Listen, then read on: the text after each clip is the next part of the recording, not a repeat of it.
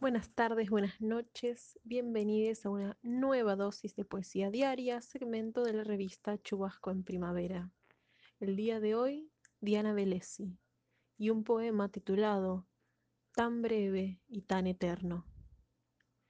Rápido anochece y una gallineta le canta a otra en la orilla opuesta del río, como cuidándose de la oscuridad que llega mientras Talita, como la noche, enfila rápido hacia la casa, y los últimos orzales lanzan su lamento en esta hora suave donde apenas cae una hoja de los robles y luego otra, con el sonido misterioso del instante antes de la noche sin luna.